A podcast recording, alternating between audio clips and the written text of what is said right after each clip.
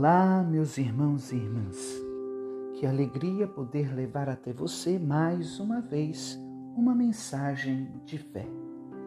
Após termos celebrado a grande festa de Pentecostes e a memória da Virgem Maria, Mãe da Igreja, nós entramos em um novo tempo litúrgico, o tempo comum, e passamos a refletir nele o Evangelho segundo São Marcos hoje, dia 2 de junho, terça-feira, de forma muito especial, capítulo 12, versículos 13 a 17.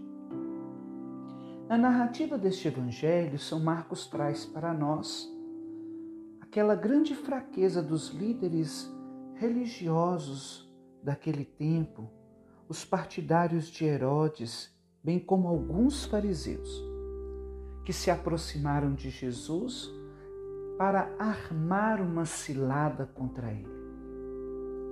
Num primeiro momento, querendo iludir Jesus, se mostrando próximo de Jesus, amigo de Jesus e até mesmo reconhecendo as qualidades e as potencialidades de Jesus. Como uma pessoa que quer trair alguém é capaz de se fingir e de ser falsa ao ponto de se apresentar como amiga ou um admirador. Disseram assim a Jesus: Mestre, sabemos que tu és verdadeiro e não dás preferência a ninguém.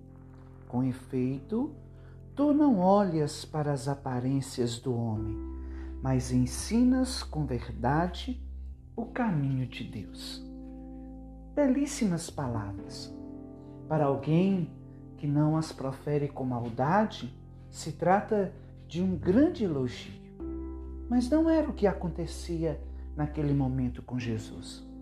Não se tratava aqui de um reconhecimento verdadeiro, mas sim de uma ameaça que Jesus apresentava àqueles que tinham os mais pobres, os mais simples, o povo piedoso de Deus em suas mãos. Tanto é verdade que a pergunta que fazem a Jesus é uma pergunta para colocá-lo em perigo logo após o elogio. Perguntam para Jesus: é lícito ou não dar o imposto a César. E aí vem a grande pergunta: o que tem a ver a religião com a política? O que tem a ver a religião com o Estado? Jesus imediatamente percebeu a cilada que foi armada. E com a sua ciência infusa, esse dom sobrenatural do Espírito Santo, logo os adverte de sua falsidade, de sua maldade e também arma uma cilada a eles. Pede uma moeda do Estado para que ele pudesse observar, então lhe entregar uma moeda e perguntar de quem é a face que está cunhada no rosto da moeda. E aqueles que o queriam prejudicar disseram de César. E ele, mais do que imediatamente, disse: Então dai a César o que é de César e a Deus o que é de Deus. Bom, meus amigos, essa passagem ela é bem conhecida por todos nós, mas ao mesmo tempo bem atual. Ainda nós temos muitos que se comportam como esses partidários de Herodes, bem como com esses fariseus. Misturam alhos com bugalhos. Às vezes estão dentro do templo, louvando com seus lábios o nome de Deus, mas na sua vida, na sua militância, enquanto uma pessoa humana não é um militante de Cristo, mas um militante do Estado, defendendo bandeiras e até partidos anticristãos, ideias, ideologias anti-evangélicas. Tiveram sua mente e o seu coração totalmente transformado para militar a favor daqueles que nos oprimem. Dão perfeitamente a César o que é de César. Mas, na sua prática indireta, quer que a igreja se torne também um território de César. Justamente porque não aceitam a moral, a doutrina, os ensinamentos, ou, como disse o Papa Emérito Bento XVI, vivem um ateísmo prático. Dizem que acreditam em Deus, mas vivem como se ele não existissem. Ah, meus irmãos, como nós precisamos nos policiar.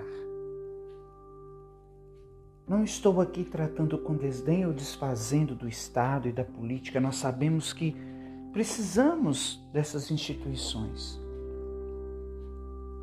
bem como também precisamos da Santa Igreja. A Igreja é nossa mãe. Apesar da política e do Estado serem laicos, nós somos cristãos. E no Estado e no, na política, onde quer que estivermos inseridos, nós precisamos ser cristãos. Eu não posso querer conformar a minha vida de acordo com o lugar que eu ocupo. Mesmo porque a gente conhece verdadeiramente uma pessoa mediante aquilo que ela briga, por que ela briga. É interessante que eu nunca vi ninguém brigando por conta do Evangelho, por conta da verdade, por conta de conversão, por conta da doutrina, por conta dos ensinamentos de Jesus. Não é ao contrário com o Estado e com a política. Dai a César o que é de César. Enquanto cristãos, precisamos viver no mundo e sermos os primeiros a darem, darmos testemunhos da nossa, do nosso comprometimento para com o Estado. Porém, precisamos dar a Deus o que é de Deus, sempre a Deus o que é de Deus. A nossa vida, a nossa família, a nossa inteligência, a nossa potencialidade, nosso desejo profundo de conversão. Não é fácil ser cristão, meus irmãos. Mas nunca se esqueça.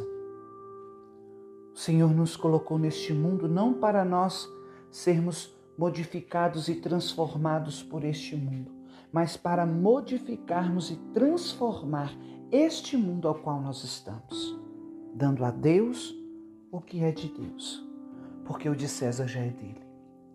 Deus quer o teu coração. Deus quer o teu sim. Deus quer a tua disponibilidade para fazer com prazer a vontade dele.